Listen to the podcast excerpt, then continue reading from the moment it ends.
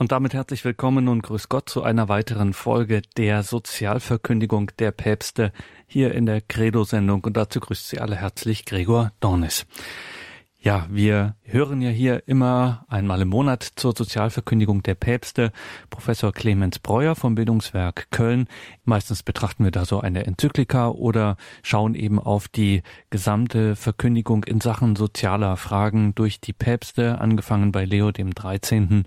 Und beim letzten Mal hat Professor Breuer über Johannes Paul II. gesprochen und heute geht es um die Enzyklika Caritas in Veritate, die Sozialenzyklika von Papst Benedikt dem 16 die ist unterschrieben am 29. Juni 2009 und am 7. Juli 2009 veröffentlicht worden. Wenige Monate später im Jahre 2009 war dann Professor Clemens Breuer hier in der Credo-Sendung zu Gast und hat über diese damals nur wenige Monate alte Sozialenzyklika gesprochen. Guten Abend nach Köln, Professor Breuer. Guten Abend, Herr Dornes. Wir sind also bei der Sozialenzyklika Benedikts XVI. Es ist seine dritte Enzyklika insgesamt und sie beginnt mit den Worten Caritas in Veritate. Da fällt dem aufmerksamen Leser sofort auf, Mensch, das ist schon das zweite Mal, dass dieser Begriff Caritas da auftaucht. Liebe im christlichen Sinne, wie wir es verstehen, das scheint offensichtlich für ihn etwas ganz Besonderes zu sein. Und wenn man sich einmal die Schriften und die Theologie des Heiligen Vaters auch in seiner Zeit als Theologieprofessor, dann als Kardinal anschaut, also da ist auch der Begriff der Wahrheit schon mal ein ganz zentraler. Was bedeuten dem Papst diese beiden Begriffe Liebe in Wahrheit? Ja, Sie haben es zu Recht angesprochen. Die Liebe ist hier schon das zweite Mal in seiner, einer seiner Enzykliken hier genannt, gleich zu Beginn. Caritas. Er hatte ja in seiner ersten Enzyklika die Liebe sehr schön aufgeschlüsselt in die verschiedenen Formen der Liebe. Und hier Caritas in Veritate, diese Bezeichnung, man würde zunächst gar nicht vermuten, dass es eine Sozialenzyklika sei. Man würde ja auch wieder eine Anlehnung an seine erste Enzyklika vielleicht vermuten, an ein eher philosophisches Werk auch, aber nicht direkt an ein sozialethisches Werk. Die Liebe im Grunde eine der drei göttlichen Tugenden, die dritte, die höchste, die auch Paulus, wie er es sagt, die ist die Liebe. Und er sieht sie als den einen großen Pol überhaupt hier der sozialethischen Fragestellungen, die wir heute in der Welt anzusprechen haben. Caritas, die Liebe. Und die Wahrheit, man könnte sagen, ein Satz oder ein Wort, das weithin ja gar nicht mehr genannt wird. Von Wahrheit zu sprechen erscheint ja weithin heute als Anmaßung oder man unterschlägt es einfach. Dass es eine Wahrheit geben könne, das wird ja von Philosophen weithin in einer viel größeren Zahl verneint, negiert, als dass man annimmt, dass es so etwas geben könne. Aber der Papst sagt, Liebe ist im letzten auch nur in der Wahrheit möglich. Liebe ohne Wahrheit verliert sich in reiner Subjektivität. Sie verliert sich im Grunde ein Stück in Beliebigkeit. Augustinus hat ja den bekannten Satz auch geschrieben, liebe und tu, was du willst. Und damit meinte er nicht, liebe und tu, was du dir selbst vorstellst oder was du gerade für richtig hältst, für die Wahrheit hältst, sondern liebe und folge auch der Wahrheit. Die Wahrheit geht letztlich der Liebe voraus. Und dieses Spannungsverhältnis hier von Liebe und Wahrheit, die Wahrheit auch als natürlich ein großes philosophisches Unternehmen immer in der Menschheitsgeschichte auch gewesen. Und christlich gesprochen natürlich die Wahrheit in Jesus Christus, der die Wahrheit selbst ist. Und diese Liebe, das Leben Jesu Christi als hier das Vorbild, das die Wahrheit exemplarisch ausdrückt. Und dieses Spannungsfeld zwischen Liebe und Wahrheit nimmt der Papst hier als Ausgangspunkt, um das gesamte sozialethische Gefüge, was jetzt ansteht, gerade auch vor den wirtschaftlichen äh, Strukturen, vor den wirtschaftlichen Veränderungen zu entwickeln. Ein vielleicht zunächst erstaunlicher Ansatz, aber wenn man sich näher mit der Enzyklika befasst, kommt man doch im Grunde sehr schnell rein und auch viele Nicht-Theologen haben das sehr zu schätzen gewusst damals. Damit beginnt die Enzyklika, daran schließen sich die einleitenden Worte in dieser Enzyklika und da taucht auch ein Gedanke auf, dass Entwicklung Wahrheit braucht. Ja, diesen Begriff der Entwicklung, den haben wir ja schon mal gesehen in einer Sozialenzyklika, nämlich in der Enzyklika Populorum Progressio von Paul VI. Da war dieser Begriff schon sehr wesentlich und Papst Benedikt bezieht sich nun ausdrücklich in seinem ersten Kapitel auf die Enzyklika Populorum Progressio von Paul VI. Inwiefern tut er das? Warum tut er das? Was hat es mit dieser Enzyklika auf sich in Bezug auf die jetzige Enzyklika? Der Papst spricht in seinem ersten Kapitel in der Enzyklika die Enzyklika Populorum Progressio an von 1967, also 42 Jahre nun zuvor. Er spricht von zwei Wahrheiten. Zunächst sagt er, wenn die Kirche Eucharistie feiert und in der Liebe wirkt, ist sie darauf ausgerichtet, die ganzheitliche Entwicklung des Menschen zu fördern. Also hier zunächst geht der Papst nicht von einem weltlichen Gedanken aus, sondern er spricht hier das Sakrament, das zentralste Sakrament an, das die Kirche besitzt, die Eucharistie. Und wenn sie, die Eucharistie, sich des Leidens und Lebens Jesu vergegenwärtigt und ihm nachfolgt, feiert sie praktisch auch und wirkt in der Liebe. Und das im Grunde ist auch hier die Entwicklung, die auch als Grundlage hier des Christlichen im Grunde ganz zu stehen hat.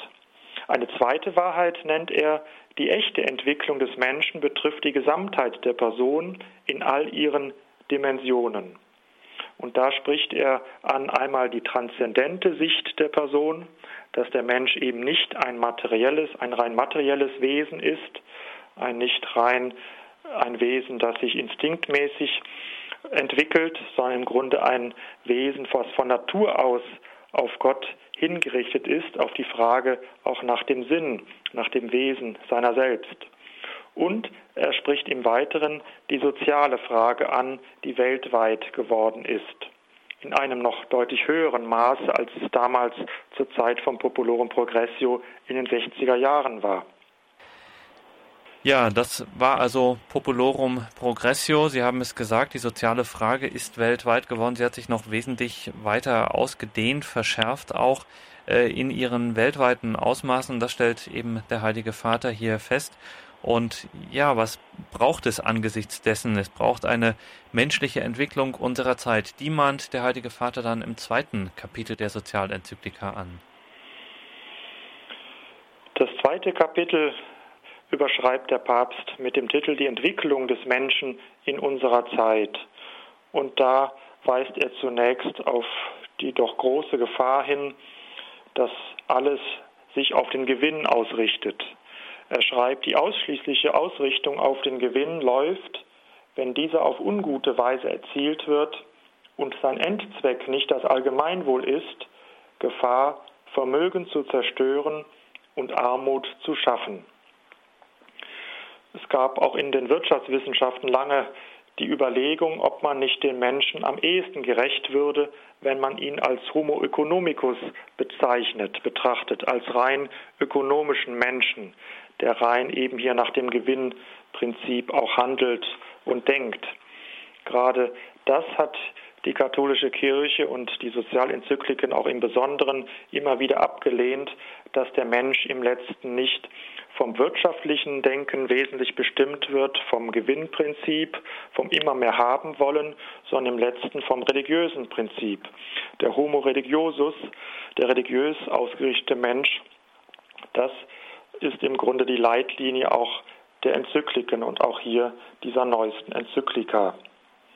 Die Demarkationslinie zwischen reichen und armen Ländern, so schreibt der Papst, ist nicht mehr so deutlich zu erkennen wie zur Zeit der Enzyklika Populorum Progressio.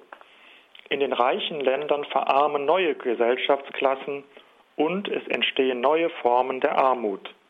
In ärmeren Regionen erfreuen sich einige Gruppen einer Art verschwenderischer und konsumorientierter Überentwicklung, die in unannehmbarem Kontrast zu anhaltenden Situationen entmenschlichenden Elends steht. Also es verwischt im Grunde die Linie zwischen einem reicheren Norden und einem ärmeren oder auch sehr armen Süden, sondern im Grunde es macht sich eine Unübersichtlichkeit äh, breit und das macht im Grunde auch ja nochmal eine komplex, ein verkompliziert die ganze Dimension, um im Grunde hier auch ein friedliches Zusammenleben der Menschen zu ermöglichen. Die Menschen haben ja weithin immer gab es gewisse Wanderungsbewegungen in der Weltgeschichte, aber durch diese ja durch diese Unübersichtlichkeit im Grunde kann das Ganze auch noch stärker äh, deutlich werden und im Grunde auch zum Unfrieden beitragen. Also der Begriff der Globalisierung, der später auch noch angesprochen wird, ist hier auch schon in Umrissen erkennbar in diesem zweiten, äh, zweiten Kapitel. Die soziale Frage, so sagt der Papst, ist weltweit geworden. Eine globale Neuplanung der Entwicklung ist dagegen nur möglich und notwendig. Auch die Arbeitsmobilität ist, hat Formen angenommen, die im Grunde auch eine Instabilität gerade auch der Familie heraufbeschworen hat, dass im Grunde viele arbeitende Menschen dann sehr flexibel sein müssen, wenn sie im Grunde ihrer Arbeit, ihrer Ausbildung auch nachgehen wollen und im Grunde auch müssen.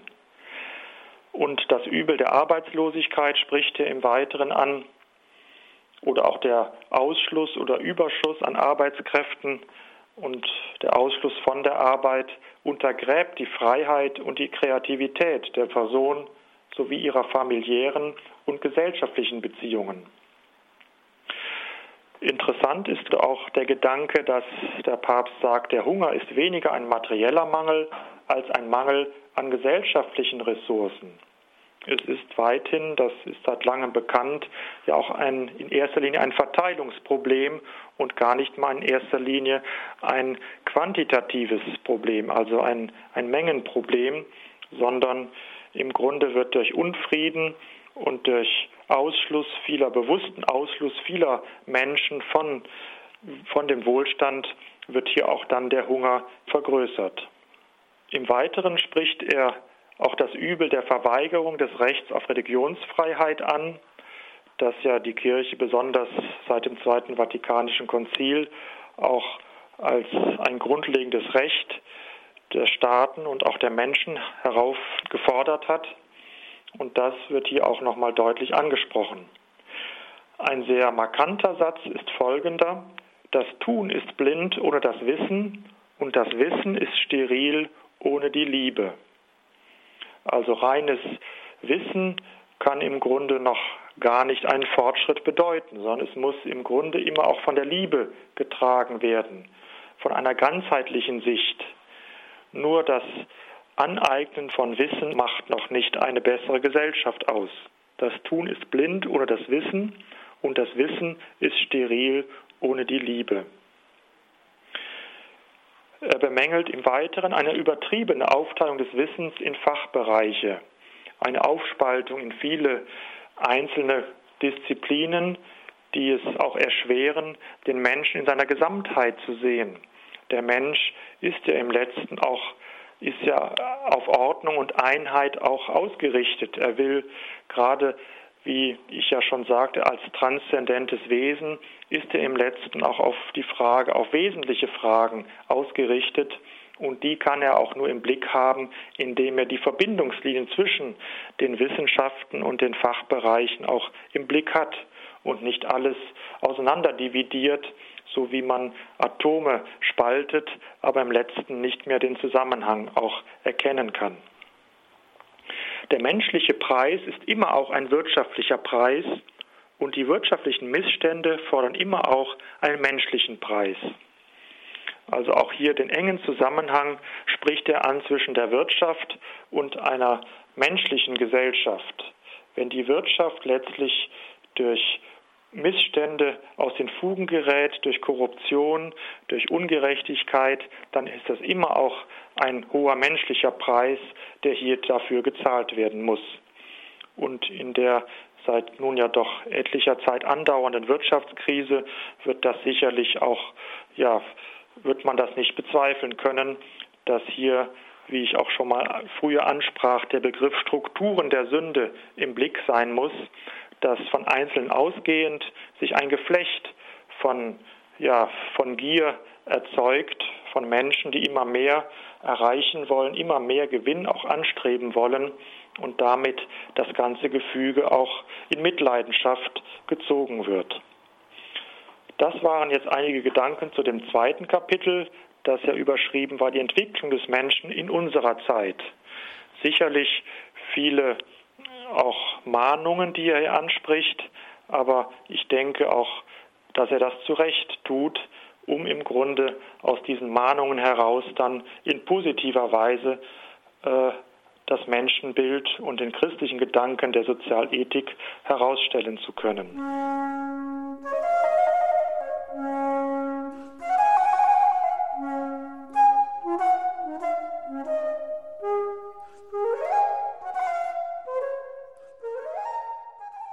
In der heutigen Credo-Sendung hören Sie die Wiederholung einer Sendung aus dem Jahre 2009. Professor Clement Breuer spricht über die in eben diesem Jahr 2009 unterschriebene und veröffentlichte Sozialenzyklika Benedikts XVI. Caritas in Veritate. Man muss ja schon sagen, diese Situationsanalyse, die er da liefert, ähm, mit den vielen Beispielen, das ist ja fast ein, ein, wie soll man es nennen, ein Rundumschlag durch die Globalisierung und all ihre Folgen. Erstaunlich ist an der Sache, dass es immer wieder am Ende eher darauf hinausgeht, äh, seien es die Arbeiterrechte, seien es die Migrationsströme, sei es der Hunger, sei es die Verweigerung des Rechts auf Religionsfreiheit, äh, immer dieses Betonen Wahrheit und Liebe oder Wahrheit in Liebe in Wahrheit und Wahrheit in Liebe, das muss immer mit dabei sein. Ansonsten äh, entsteht einfach keine vernünftige Beziehung. Das heißt, die Globalisierung, könnte man sagen, mit dem Papst, mit der Globalisierung steht die Menschheit vor einer ganz großen Beziehungsaufgabe, dass sie wirklich das Ganze nochmal die Geflechte, die bislang eigentlich selbstverständlich auf kleineren Ebenen waren und da schon schwierig genug, wenn die jetzt nochmal expandieren weltweit, dann wird es wirklich komplett unübersichtlich und es führt ironischerweise dazu, dass ein ganz merkwürdiger Individualismus entsteht, der sich zwar global bewegt, überall in allen Kulturen zu Hause ist, aber letztlich sich überhaupt nicht verändert und gar keine richtigen Beziehungen zustande kriegt, die dann auch wirklich gelingen und äh, Gemeinwohl stiften. Ja, es ist genau dieser Gedanke. Mir kam gerade die Überlegung, der große und verdienstvolle Philosoph Robert Spähmann hat mal ein kleines Büchlein geschrieben, das überschrieb, wer hat wofür Verantwortung. Und genau da denke ich, ist auch ein ganz wichtiger Schlüssel, liegt in dieser Frage, dass man in seinem Umfeld, in seinem Kreis, in seinem Arbeitsplatz, den man hat und in seinem, seiner Familie im Grunde dort genau äh, die, der Verantwortung nachkommt, die man hat, genau da weiß, was zu tun ist. Und hier diese kleine Globalisierung sich dann auch positiv, wenn sie gut äh, vorangeht, auch im Großen ausüben kann. Das ist dieser enge Zusammenhang, dass die Globalisierung uns dann Angst macht, wenn wir im Grunde nicht mehr wissen, wer hat wofür Verantwortung. Was kann ich tun? Ich bin natürlich global gesehen oder weltweit gesehen nur ein kleines Rädchen in diesem großen Werk, aber doch lebt eben im guten Sinne die Entwicklung der Menschheit und der Völker davon, dass diese kleinen winzigen Rädchen der Mensch selbst, jeder Einzelne, genau auch dem nachkommt, was zu tun ist. Und da eben ist es die Schlüsselposition, dass man eben nicht den Gewinn zwar auch im Blick hat, dass, äh, ja, dass man Erfolg hat, aber dass man den Gewinn einordnet und im ganzen Zusammenhang sieht, der eben hier die Menschheitsfamilie voranbringt. Und die Aussage, die soziale Frage ist weltweit geworden, ist dann auch ja, sehr gut verständlich, dass man im Grunde in diesem kleinen, nahen Bereich der große Politiker oder große Wirtschaftsmann in einem viel größeren Rahmen, wenn er um die Welt reist, aber die meisten Menschen in ihrem einzelnen kleinen Bereich, wenn Sie das auch so im Blick haben, dann ist der Entwicklung der Völker, der Menschen, der Familie, der Stadt und der Gemeinde im Grunde am besten gedient. Ja, und wie das genau ausschaut, dafür gibt es einen besonderen Begriff, der etwas aus der Mode gekommen ist, der uns aber in dieser Enzyklika wieder begegnet. Der Begriff für die Bewegung in der globalisierten Welt, in der die dann wirklich auch etwas Gutes hervorbringt, nämlich die Brüderlichkeit. Das ist ein Begriff, der jetzt auch gerade im dritten Kapitel sehr stark wird. Was finden wir da in diesem Kapitel? Ja, es ist überschrieben, das dritte Kapitel Brüderlichkeit, wirtschaftliche Entwicklung und Zivilgesellschaft. Zunächst spricht der Papst hier an, dass die Wahrheit nicht von uns erzeugt wird, sondern von uns vorgefunden wird. Und das ist natürlich auch schon ein sehr wichtiger Gedanke, weil viele Soziologen, auch Philosophen sagen, dass wir uns die Wahrheit im letzten konstruieren, dass wir selbst Schaffer, Schöpfer der Wahrheit seien. Und hier sagt der Papst, es ist eben nicht so, sondern die Wahrheit tritt an uns ran. Und es liegt an uns, ob wir diese Wahrheit annehmen oder ob wir sie ablehnen. Der Mensch hat so viel Vernunft und Erkenntnis mit auf die Welt bekommen, dass er diese Wahrheit auch erkennen kann. Und davon geht er zunächst eben aus. Weithin würde man im Konkreten sagen, ist es nicht die abstrakte Wahrheit, die wir erkennen können, sondern die Wahrhaftigkeit. Und die Wahrhaftigkeit ist im letzten auch eine Tugend, die immer wieder auch von großen Theologen beschrieben wurde. Die Wahrhaftigkeit, die wirklich sich bemüht, nach der Wahrheit zu suchen, auch wenn man immer wieder dahinter zurückbleibt und auch nicht an ein volles Ende kommt, die Wahrheit erkannt zu haben. Aber dieser Ausgangspunkt der Möglichkeit, dass die Wahrheit auch zumindest bruchstückhaft erkannt werden kann, das ist ein ja, genuin katholischer Grundgedanke. Der Papst schreibt im Weiteren, ohne solidarische und von gegenseitigem Vertrauen geprägte Handlungsweisen in seinem Inneren kann der Markt die ihm eigene wirtschaftliche Funktion nicht vollkommen erfüllen. Er führt im Weiteren aus, den Markt in Reinform gibt es nicht. Der Bereich der Wirtschaft ist weder moralisch neutral noch von seinem Wesen her unmenschlich und antisozial. Er gehört zum Tun des Menschen und muss, gerade weil er menschlich ist, nach moralischen Gesichtspunkten strukturiert und institutionalisiert werden. Also ganz deutlich hier dieser wirtschaftsethische oder auch wirtschaftsmoralische Gedanke, dass man hier das Soziale mit dem wirtschaftlichen, mit dem, man könnte auch sagen, kapitalistischen Denken verbinden muss. Und nun folgen im Weiteren drei Merkmale, die er anspricht. Die globalisierte Wirtschaft, so schreibt er, müssen drei Merkmale auszeichnen. Er spricht auch von einer mehrdimensionalen Realität. Erstens die Logik des vertraglich vereinbarten Gütertausches, also das marktwirtschaftliche Grundgerüst, dass man im Grunde hier auf Austausch ist und auch im letzten auf Gewinn. Zweitens die Logik der Politik des Staates, dass der Staat im letzten hier auch regulierend und federführend mit diesen Rahmen bietet und ermöglicht für die Wirtschaft. Und drittens, das ist nun sicherlich das Besonderste, die Logik des Geschenkes ohne Gegenleistung, in Klammern, so könnte man sagen, die Zivilgesellschaft, die Bürgergesellschaft, die im letzten erst auch diese Mensch, diese Gesellschaft lebenswert und human macht die Logik des Geschenkes ohne Gegenleistung. Und das haben wir ja nun genuin als christlichen Gedanken auch zur Genüge im Neuen Testament, diese Logik des Geschenkes ohne Gegenleistung. In vielen Gleichnissen hat Jesus uns das ja auch gelehrt. Und genau das widerspricht natürlich dem reinen Gewinnstreben, diese Logik des Geschenkes. Man könnte auch sagen, das reine Gewinnstreben würde die Logik des Geschenkes als unvernünftig darstellen, als Verlust, als, als sinnlos. Aber genau das ist eben nicht der Fall, sondern der Papst sagt, das Gewinnstreben ist gut und richtig, aber es muss hier mit dieser Sozialverträglichkeit im Blick sein. Und das heißt hier nach seinen Ausführungen deutlich dieses, dieser Geschenkcharakter.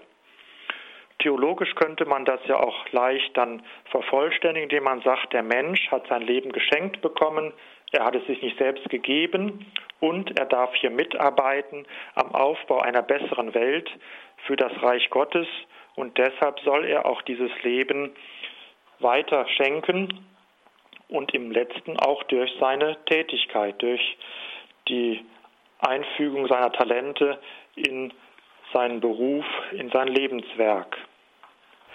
Eine zivilisierte Wirtschaft, so schreibt er, geht über die Logik des Entsprechungsprinzips und des Gewinns als Selbstzweck hinaus. Eine exklusive Kombination allein zwischen Markt und Staat zersetzt den Gemeinschaftssinn. Also wenn man nur Markt und Staat im Blick hätte, diese beiden Pole, so wäre das keineswegs hinreichend. Es wäre eine, ein Gedanke, der sich im Grunde selbst erübrigen würde, Staat und Markt. Sie können letztlich nicht den Sinn stiften, warum hier diese Menschen so sich einsetzen sollen für die Gemeinschaft. Die unternehmerische Tätigkeit hat immer eine mehrwertige Bedeutung. Und im Weiteren sagt er, die Globalisierung ist a priori, also vor der Erfahrung, vor dem Tun, weder gut noch schlecht. Sie wird das sein, so schreibt der Papst, was die Menschen aus ihr machen. Also keine Verteufelung dieser, dieses Begriffes, mag ja auch manchmal schillernd sein, Globalisierung, sondern im Grunde das, was die Menschen daraus machen im Konkreten, das im letzten ist, macht dann auch die Gutheit oder Schlechtheit aus, was eben hier auch intentional vom, vom inneren Menschen her gewollt ist. Die angemessen geplanten und ausgeführten Globalisierungsprozesse machen auf weltweiter Ebene eine noch nie dagewesene große Neuverteilung des Reichtumes möglich. Wir haben sehr viele Möglichkeiten, auch indem große Distanzen innerhalb sehr kurzer Zeit zurückgelegt werden können und deshalb auch viele Menschen in einer großen Breite in den Genuss eben vieler Waren und Güter kommen, die früher oder noch vor einigen Jahrzehnten völlig undenkbar gewesen waren. Die Gefahr ist natürlich, dass man sich daran äh, sehr schnell gewöhnt und damit im Grunde immer mehr oder auch höher in Ansprüchen steigt und damit auch eine Unzufriedenheit erzeugt. Aber im letzten, um nochmal auf den Gedanken der Zivilgesellschaft zurückzukommen, ist das eben ein ganz entscheidender Gedanke, gerade dieser dritte, dieses dritte Merkmal, die Logik des Geschenkes ohne Gegenleistung, das im letzten macht ja die Bewährungsprobe aus, wo sich dann auch ein humaner Staat bewährt, ob er im Grunde auch gibt, verteilt, sieht wo Not ist und da auch nicht auf die Zahlen schaut, sondern im Grunde auch ohne Gegenleistung dann den Menschen das Beste will.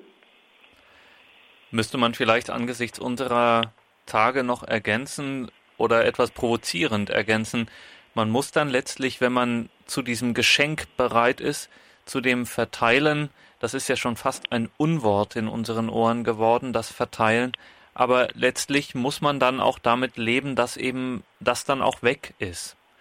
Also wir appellieren ja gerne so ein bisschen, ja, das Geschenk verpflichtet dich aber auch moralisch und wenn du das jetzt irgendwie nicht richtig annimmst oder damit vielleicht ein bisschen unverantwortlich umgehst, ähm, dann entziehen wir dir einfach mal die Geschenkekultur oder wir reduzieren unsere Geschenke. Und ein bisschen steckt ja doch so das Motiv eigentlich in dem drin, was der Papst hier sagt. Also was dann draus wird, das ist nochmal eine andere Sache. Natürlich ist der Beschenkte immer mit einer gewissen Verantwortung dafür beladen, aber letztlich darf das uns nicht daran hindern, diese Bereitschaft zu behalten. Ja, das ist sicherlich der Fall. Nicht? Eben wie gesagt, ist, der, der Geschenkcharakter steht jenseits des Homo economicus, des reinen Gewinnstrebens und muss deshalb auch jenseits dieses Verrechenbaren sein selbst eben, wenn der Beschenkte eben keine Dankbarkeit zeigt, ist es trotzdem nicht weniger richtig, eben auch dieses Geschenk gemacht zu haben, nicht? Weil man letztlich auch nicht in die Menschen in jeder Hinsicht hineinblickt und im mhm. Grunde auch nicht manches Dilemma kennt, in denen Menschen stecken können.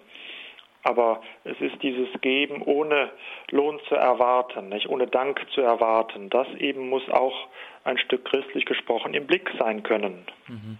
Etwas und auch eine Kultur, die man zwar schon in einer breiten Ebene äh, stiften kann, die aber letztlich immer einen ganz auch persönlichen Charakter behält. Irgendwie kann man das nicht so richtig institutionalisieren. Also man, man kann es natürlich durch Gesetze und so weiter, aber man kann das, äh, was, was damit bewirkt wird oder was damit innerlich auch bewirkt wird in einer Gesellschaft, das kann man nicht wirklich per Gesetz vorschreiben, sondern dazu muss eine Gesellschaft als Ganzes immer bereit sein und das auch wollen. Genau, das ist äh, letzten ist es auch der freiwillige Bereich, aber ohne diese innere Einsicht auch der Menschen, dass sie hier auch moralisch verpflichtet sind, kann es im Grunde auch keine humane Gesellschaft geben. Das Recht ist da völlig überfordert, könnte es gar nicht erreichen. Nicht? Das Recht allein ist steril und könnte sogar auch viel Unmenschliches bewirken. Im letzten ist diese innere Einsicht in diesen Geschenkcharakter, in diesen Mehrwert über das rein rechtliche oder wirtschaftliche Denken hinaus eben unerlässlich für eine zivile Kultur, für eine zivilisierte Entwicklung der Menschheit. Das wäre dann so, wie wir es im zweiten Kapitel ja von Ihnen gehört haben, das wäre dann so ein Tun und Wissen ohne Liebe. Genau, das reine Tun und Wissen mhm. ohne Liebe, die reine, der Versuch, allein nur das Wissen anzuwenden und das nach rein strengen Regeln, die je nachdem gewisse Wirtschaftsfachleute aufgestellt haben, das wäre dieses abstrakte Vorgehen. Aber selbst da wissen wir ja heute viel mehr und sagen, auch das ist keineswegs der goldene Weg, sondern es führt weithin auch in eine Sackgasse, weil die vielen anderen Faktoren weithin äh, gar nicht mit berücksichtigt werden. Das realistische Menschenprinzip ist letztlich auch immer das, was hier diesen, dieses Unverrechenbare, diesen Geschenkcharakter mit einbezieht.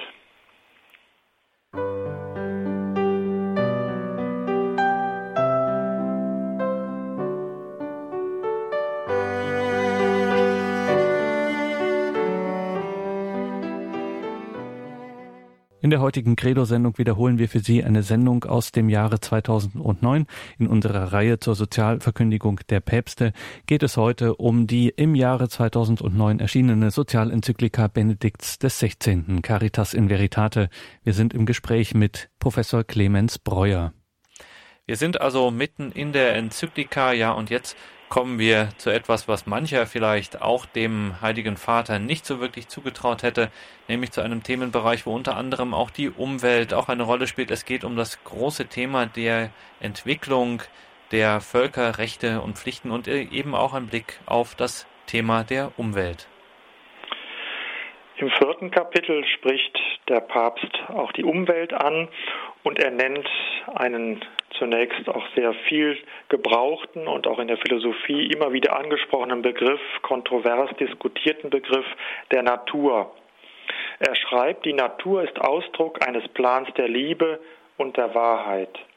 Auch dieser Satz wird sicherlich Nicht-Christen oder äh, christlich distanzierten Personen eher äh, ja, unverständlich sein, aber im letzten drückt er einen ganz zentralen Gedanken aus. Die Natur ist Ausdruck eines Plans der Liebe und der Wahrheit. Nun muss man hier zunächst erklären, was hier unter Natur auch zu verstehen ist. Auch dazu hat, haben Philosophen, haben Geisteswissenschaftler sich im Laufe der Jahrhunderte immer wieder damit beschäftigt. Und der Papst schreibt hier, es sind zunächst zwei extreme Positionen abzulehnen. Zum einen die Natur wichtiger zu halten als die Person, also einen, man könnte sagen, Pantheismus, so schreibt er hier, Gott und die Welt, die Natur sind identisch, im Grunde die Natur zu vergöttlichen, so könnte man sagen. also eine Glorifizierung der Natur. Auf der anderen Seite ist eine Position abzulehnen, zweitens eine vollständige Technisierung der Natur. Auch diese muss zurückgewiesen werden. Der Versuch, die Natur in den Griff zu kriegen, völlig auch der Technik zu unterwerfen. Dieser zweite Gedanke ist sicherlich nicht mehr so groß in der Gefahr, nachdem wir eben doch wissen, dass die Technik auch viele Mängel hat und die Natur in Anführungszeichen auch zurückschlagen kann. Die Natur im Grunde auch manches daraus hervorgeht, was dem Menschen nicht nutzt. Aber der erste, die erste extreme Position ist sicherlich die heute auch aktuellere und gefährlichere Position, die Natur wichtiger zu halten als die Person. Also im Grunde, äh, die Natur ist sicherlich auch etwas Heiliges, die Schöpfung ist etwas Heiliges, aber im letzten darf man sie nicht mit Gott in einsetzen, nicht diesen Pantheismus äh, aussprechen, eine, ja, man kann sicherlich sagen, eine Häresie, der die Menschen im Laufe der Jahrhunderte gelegentlich auch erlegen sind, dass man hier diese Natur in quasi göttliche Dimensionen reinsah. Nein, die Person ist das Zentrale, der Mensch selbst ist auch der Mittelpunkt der Schöpfung und er soll sich die Natur zunutze machen, nicht im ausbeuterischen Sinne, aber im Sinne doch des wohltätigen Gebrauchens. Also im Grunde geht es hier um diesen Mittelweg zwischen einer Verdammung der Natur und eben einer Glorifizierung, einer Vergöttlichung der Natur. In der Theologie wurde immer wieder auch der Begriff der Natura pura angesprochen, der reinen Natur, die es eben nicht geben kann. Eine reine Natur in dem Sinne etwas, was rein materiell uns gegenübersteht, das kann es so nicht geben, sondern die Natur ist immer eine auch von Gott erleuchtete Natur. Sie hat immer wieder, immer auch diesen Blick der Bedeutung für uns Menschen. Und das muss eben der Mensch versuchen zu erkennen, was dieses Gegenüber, diese Natur, die wir erleben, äh, was sie für uns bedeutet. Die Natur, so schreibt der Papst, ist nicht nur als Materie, sondern auch aus Geist und als solche reich an Bedeutungen und zu erreichenden transzendenten Zielen. Die Natur hat einen normativen Charakter für die, für die Kultur. Dieser Gedanke ist auch in den letzten 40 Jahren in den Hintergrund getreten, leider, weil man auch meinte, auch in der Theologie nicht selten, so etwas wie eine Richtschnur der Natur gar nicht erkennen zu können. Der Begriff der Naturgesetze oder des Naturrechtes wurde weithin abgelehnt oder negativ gesehen. Aber im letzten können wir darauf nicht verzichten, dass wir im letzten auch vom Naturrecht sprechen.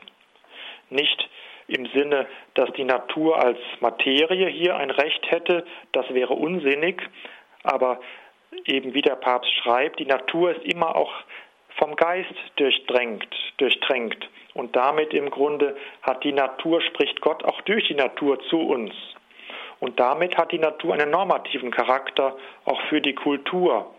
Und wir können dann nicht im Grunde die Natur, äh, das Naturrecht im Grunde übergehen, ohne nicht auch gegen den Menschen selbst ein Stück vorzugehen. Und, und das würde sich im letzten auch rächen, wenn er hier die Natur, das Naturrecht übergehen würde.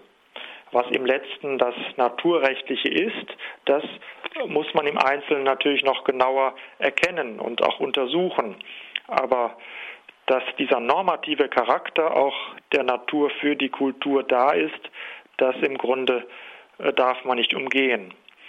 Und wenn man gerade die ökologische Bewegung sieht, steckt das ja auch dahinter, dass man im Grunde die Natur schützt, dass man sie anerkennt und um sie auch dann für weitere Generationen auch äh, erlebbar und auch erhaltbar zu hinterlassen. Es muss so etwas wie eine richtige verstandene Ökologie des Menschen geben. Also Ökologie kommt ja von dem Begriff Oikos, das Haus, Und im Grunde, ja, ist es das Haus des Menschen, nicht? Die, das Dach des Menschen soll hier würdig auch hinterlassen werden für andere Menschen. Und das kann er eben auch nur, indem er dieses rechte Verhältnis zur Natur hat, indem er genau diese Balance versucht, auch zwischen dem Gebrauchen, zwischen auch einem im mäßigen Maße Verbrauchen, aber im Grunde auch immer etwas Positives hinterlassen, dass er das auch im Blick hat, der Mensch. Die Natur ist nicht nur Materie, sondern auch aus dem Geist und als solche reich an Bedeutung und zu erreichenden transzendenten Zielen. So schreibt der Papst.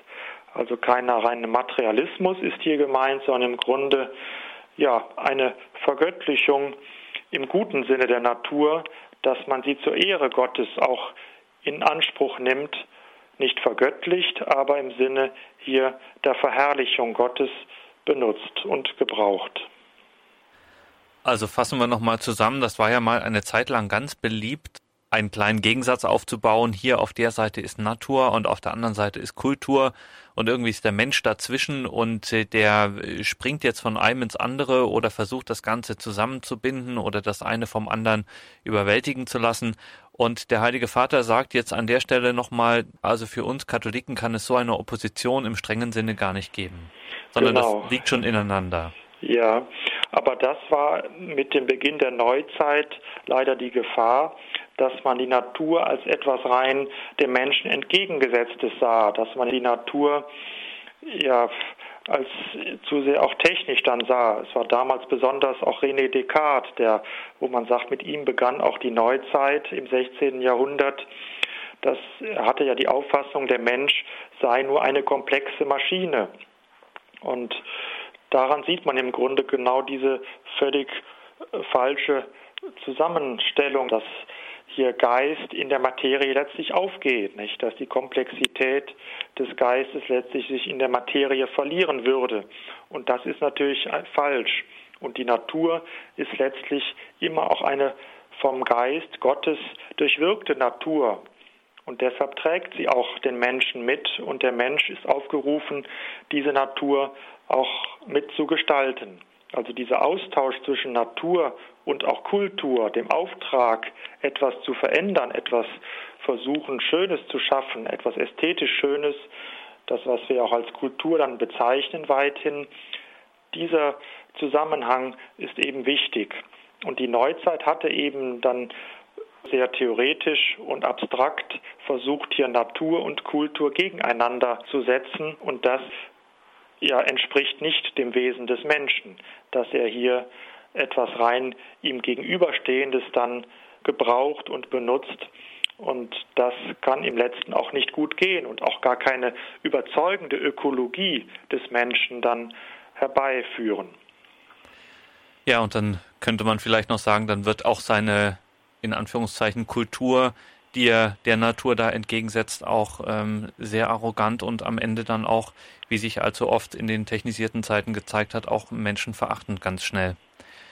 Gehen wir weiter, vielleicht in der Enzyklika. Jetzt kommen wir zu einem weiteren Begriff. Wir kommen nämlich zur Familie und zwar zur Menschheitsfamilie. Hatten wir vorhin auch schon mal etwas vom Brüderlichkeit gehört. Auch dieser Begriff taucht mal auf in der Enzyklika. Jetzt geht es um die Menschheitsfamilie und ihr Zusammenwirken, ihr Zusammenarbeiten. Das fünfte Kapitel überschreibt der Papst mit dem Titel Die Zusammenarbeit der Menschheitsfamilie. Also aus manchen bisher problematischen Aussagen, die er als Fehlformen bezeichnet, hier Pantheismus oder auch die abstrakte Form dann äh, des reinen Gewinnstrebens, will er jetzt hier positiv zentrale Gedanken aufgreifen. Und er sagt hier auch zunächst mal, die schlimmste Art von Armut ist die Einsamkeit, das Nicht-Geliebt-Sein. Also der soziale Gedanke ist so zentral für den Menschen, dass er gar nicht ohne diesen Gedanken des Nicht-Geliebt-Sein Könnens leben kann. Es ist im letzten auch schon ein Stück ja, Gedanke an die Hölle, wenn man äh, nicht sich geliebt fühlt, beziehungsweise auch nicht dies im Blick haben kann. Es bedarf einer metaphysischen Interpretation des Humanums. Dagegen sind synkretistischen Positionen, das heißt die Religionen vermischende Positionen, wie beispielsweise ein soziales Kastenwesen, Formen von magischem Aberglauben etc. zu begegnen. Religionsfreiheit bedeutet nicht religiöse Gleichgültigkeit und bringt nicht mit sich, dass alle Religionen gleich sind. Auch hier muss man dieses deutlich erwähnen. Das ist auch nicht unbedingt immer selbstverständlich. Man meint heute häufig, es würde diese Gleichgültigkeit dann auch letztlich ausmachen, die Religionsfreiheit. Das ist aber keineswegs der Fall. Dann kommt er auf den Gedanken des Zusammenhangs von Vernunft und Glaube zu sprechen. Die Vernunft bedarf stets der Reinigung durch den Glauben und dies gilt auch für die politische Vernunft, die sich nicht für allmächtig halten darf. Die Religion bedarf ihrerseits stets der Reinigung durch die Vernunft, um ihr echtes menschliches Antlitz zu zeigen.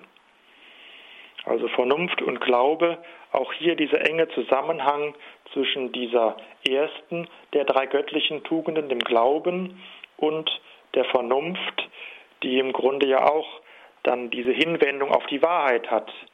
Etwas vernünftig anzugehen, ist im letzten Jahr auch nur unter dem Gedanken, dass es Wahrheit gibt, möglich. Wenn Menschen sich unterhalten, vernünftig miteinander sprechen wollen, setzt das voraus, dass es eine Wahrheit gibt, eine Wahrheit in der Sprache und dass man die Wahrheit sagt, sonst hat die Kommunikation im letzten gar keinen Sinn. Er beklagt im Weiteren das Phänomen des internationalen Tourismus, das weithin auch ja sehr in Bezug auf Sklaven oder auch Sextourismus leider heute äh, vielfach vorzufinden ist. Der direkte Zusammenhang zwischen Armut und Arbeitslosigkeit ist deutlich zu erkennen. Und das wurde damals ein bisschen auch, auch heute noch kontrovers diskutiert. Der Papst schreibt, es bedürfe einer Notwendigkeit einer echten politischen Weltautorität. Das ist natürlich ein sehr abstrakter Gedanke und äh, das sicherlich kann man äh, nicht in jeder Hinsicht oder muss man im Konkreten dann sehen, wie das auszusehen hat, weil natürlich, er meint das ganz sicherlich natürlich nicht in Hinsicht auf einer äh, Diktatur, die genau dann sagt, was zu tun sei, sondern sicherlich im Sinne einer Weltautorität, die sich aus vielen, aus den Menschen vieler Länder zusammensetzt und im Grunde gemeinsam dann hier äh, nach dem Rechten und nach dem auch Humanen dann sucht und auch wirksam handeln kann. Die Zusammenarbeit der Menschheitsfamilie, sicherlich sind das hier Fragmente, Elemente, die eben das ausmachen und die er hier anspricht, aber einige Eckpfeiler eben, die hier genannt werden. Auch, dass er die Verantwortung der Konsumenten anspricht, also auch hier wieder, dass der Einzelne etwas tun kann und nicht nur hier abwarten darf, was hier von oben ihm vorgegeben wird oder was eben andere, die mehr Einfluss und Macht haben, dann tun. Ja, gerade auch dieser letzte Gedanke, den Sie genannt haben, der ja wirklich auch viel durch die Medien gegangen ist, diese Forderung nach einer politischen Weltautorität, wie es da steht. Ich sagte es, das ist ein bisschen belächelt worden, aber man muss natürlich vielleicht auch als selbstbewusster Katholik sagen, na ja, im Grunde der Papst denkt jetzt eigentlich die Soziallehre nur wirklich auch auf globaler Ebene zu Ende, weil er sagt, es braucht dann schon eine gewisse Instanz, die wie auch immer äh, die Sache im Auge behält und er sagt ja auch selber, die sich äh, kohärent hält an die Prinzipien von Subsidiarität und Solidarität. Das heißt, die wiederum erstmal den unteren Ebenen es ermöglicht, dich zu entfalten in einer guten und gelingenden Weise. Also ja, an der Stelle war der Papst vielleicht sehr mutig, aber vielleicht auch konsequent, könnte man sagen. Ja, es ist sicherlich genau eine mutige Aussage, die natürlich die UN, die Päpste haben ja auch schon seit Paul VI. immer wieder vor der UN, der Weltgemeinschaft gesprochen, sprechen können.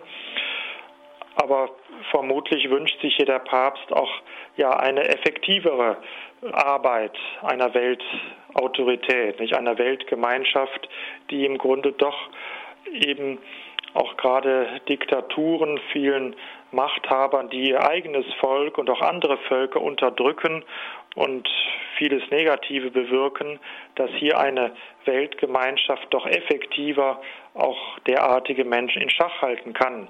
Wenngleich wir natürlich wissen, dass äh, damals gerade Johannes Paul II. den Krieg gegen Saddam Hussein keineswegs befürwortet hat, nicht? sondern er sah damals schon, dass hier sehr, sehr viel Elend auch daraus entstehen würde. Aber dennoch äh, ist sicherlich auch dieser, dieser, äh, dieser Zusammenball dann von einer Weltautorität, dieser Machtansammlung im Sinne auch der Abschreckung sicherlich sehr wichtig. Wenn Diktatoren wissen, dass eben eine UN, eine Weltgemeinschaft hier gar nicht effektiv auch eingreift, im Vorhinein schon gegen ihr unseliges Treiben, dann werden sie es häufig auch immer weiter treiben. Und genau da, denke ich, wünscht sich der Papst ein deutlicheres Zeichen, dass man hier auch gegen Diktatoren, gegen Machthaber, die so viel Elend auch über die Menschheit bringen können, besser vorgehen kann. Mhm.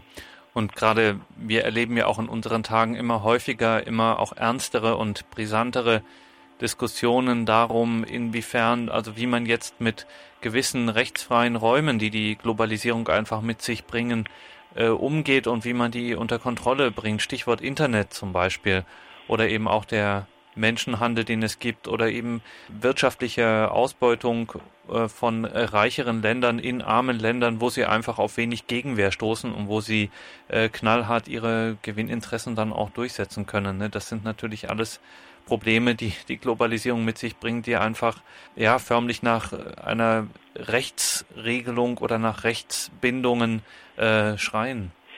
Ja, es ist genau, dass viele einzelne Länder für sich genommen machtlos sind oder wenig Macht haben, vieles Schlechte überhaupt in Schranken, in Grenzen zu halten. Nicht? Wenn wir die Technik, das Internet, vieles andere nehmen, den Menschenhandel, den Drogenhandel, vieles weitere, dann geht nur mit der länderübergreifenden Zusammenarbeit kann hier eine effektive Eindämmung erfolgen. Und da sehen wir ja selbst, wie schwierig es dann noch ist, auch hier rechtliche Regelungen und Rahmenbedingungen zu schaffen. Mhm. Aber letztlich haben wir dazu keine Alternative. Und das führt im letzten auch dann hier zum sechsten Kapitel, zum letzten Kapitel, das überschrieben ist mit dem Titel Die Entwicklung der Völker und die Technik. Dort schreibt der Papst, die Technik ist eine zutiefst menschliche Erscheinung, die an die Autonomie und Freiheit des Menschen geknüpft ist. Die Technik fügt sich in den Auftrag ein, die Erde zu bebauen und zu hüten. Die Technik, so sagt er, kann jedoch ein zwiespältiges Gesicht annehmen. Also es ist zunächst auch hier diese Ambivalenz, diese Doppeldeutigkeit, die die Technik hat. Es ist keine Verdammung der Technik hier von Seiten der Kirche, aber es ist eine eindeutige Präzisierung, die er vornimmt. Er schreibt, der Papst, Schlüssel der Entwicklung ist ein Verstand, der in der Lage ist, die Technik zu durchdenken und den zutiefst menschlichen Sinn des Tuns des Menschen im Sinnhorizont der in der Gesamtheit ihres Seins genommenen Person zu erfassen. Das klingt jetzt etwas schwierig und auch vielleicht philosophisch, aber im letzten geht es darum, dass die Technik immer dem Menschen zu dienen hat, dass man im Blick haben muss, was kann hier in positiver Weise für die Menschheit damit bewirkt werden. Nun sind weithin ja viele technische Entwicklungen eben haben diese Doppeldeutigkeit. Nicht? Man kann mit ihnen auch vieles Schlechte und Böse machen, aber genau das muss hier von Anfang an auch aus dem Blick genommen werden und auch effektiv versucht werden hinauszunehmen. Ohne rechtschaffene Menschen, so schreibt er, ohne Wirtschaftsfachleute und Politiker, die in ihrem Gewissen den Anruf zum Gemeinwohl nachdrücklich leben, ist die Entwicklung nicht möglich. Also im letzten gibt es keine Alternative dazu, dass die Menschen auch über rechtliche Regelungen hinaus wirklich nach dem Guten und Wahren suchen. wir können noch so viele Rechte und Gesetze haben, sie werden nichts nützen, letztlich, wenn wir nicht auch viele Menschen haben, die aus sich heraus, unabhängig von den Gesetzen, nach dem Guten streben, nach dem, was dem Gemeinwohl dient. Das wird in diesem letzten Kapitel sehr deutlich. Und er spricht dann im Weiteren gerade noch in Bezug auf die bioethischen Entwicklungen vieles an, was hier auch sehr bedenklicher ist, was die Kirche auch schon früher immer wieder angemahnt und auch abgelehnt hat, die Embryonenforschung, das Klonen von Menschen, die künstlichen Befruchtungstechniken, vieles, was hier an Technik möglich ist, aber im letzten den Menschen selbst in seiner Würde degradiert, dass ihn im Grunde selbst auch ja ein Stück weit ja vernichtet könnte man sagen, wenn auch nicht der Mensch selbst sich selbst vernichtet zunächst, aber doch den nächsten vernichtet durch Embryonenforschung, durch Klonen, durch Abtreibung, durch künstliche Befruchtungstechniken wird hier eine Technisierung vorgenommen, die im Grunde ja jenseits eines guten ja, zum Fortschritt führenden menschlichen Lebens führen. Ein letzter Satz hier mag noch eingefügt werden, den er schreibt, die Entwicklung muss außer dem materiellen auch ein geistig-geistliches Wachstum umfassen, weil der Mensch eine Einheit aus Seele und Leib ist. Also hier auch Unsichtbares, die Seele und der Leib, das Sichtbare, müssen in dieser Harmonie gesehen werden, Leib und Seele diese Stimmigkeit, die der Mensch im tiefsten Inneren seines Wesens anstrebt, dass er Äußeres und Inneres in eine Harmonie bringt. Und das führt natürlich auch direkt wieder auf die Wahrheit hin, dass der Mensch eben sich so ausdrückt, wie er im Inneren auch denkt, wie er sich fühlt und wie er leben will. Die Liebe in der Wahrheit ist im letzten dann auch hier genau diese Einheit aus Seele und Leib, diese Zufriedenheit auch an dem Werk Gottes hier mitarbeiten zu können. Und das, denke ich, und so schreibt es ja auch der Papst, dient in erster Linie dann auch der Entwicklung der Völker in dieser Vorläufigkeit, wie wir hier auf Erden leben.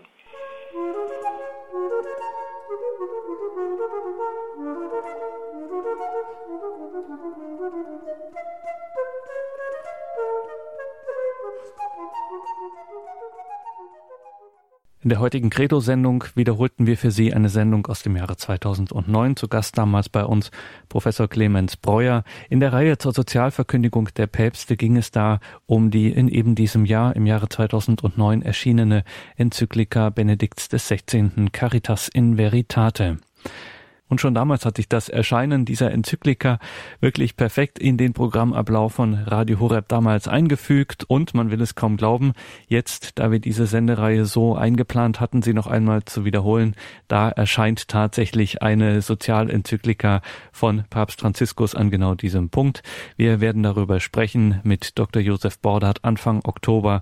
Achten Sie da auf unser Programm.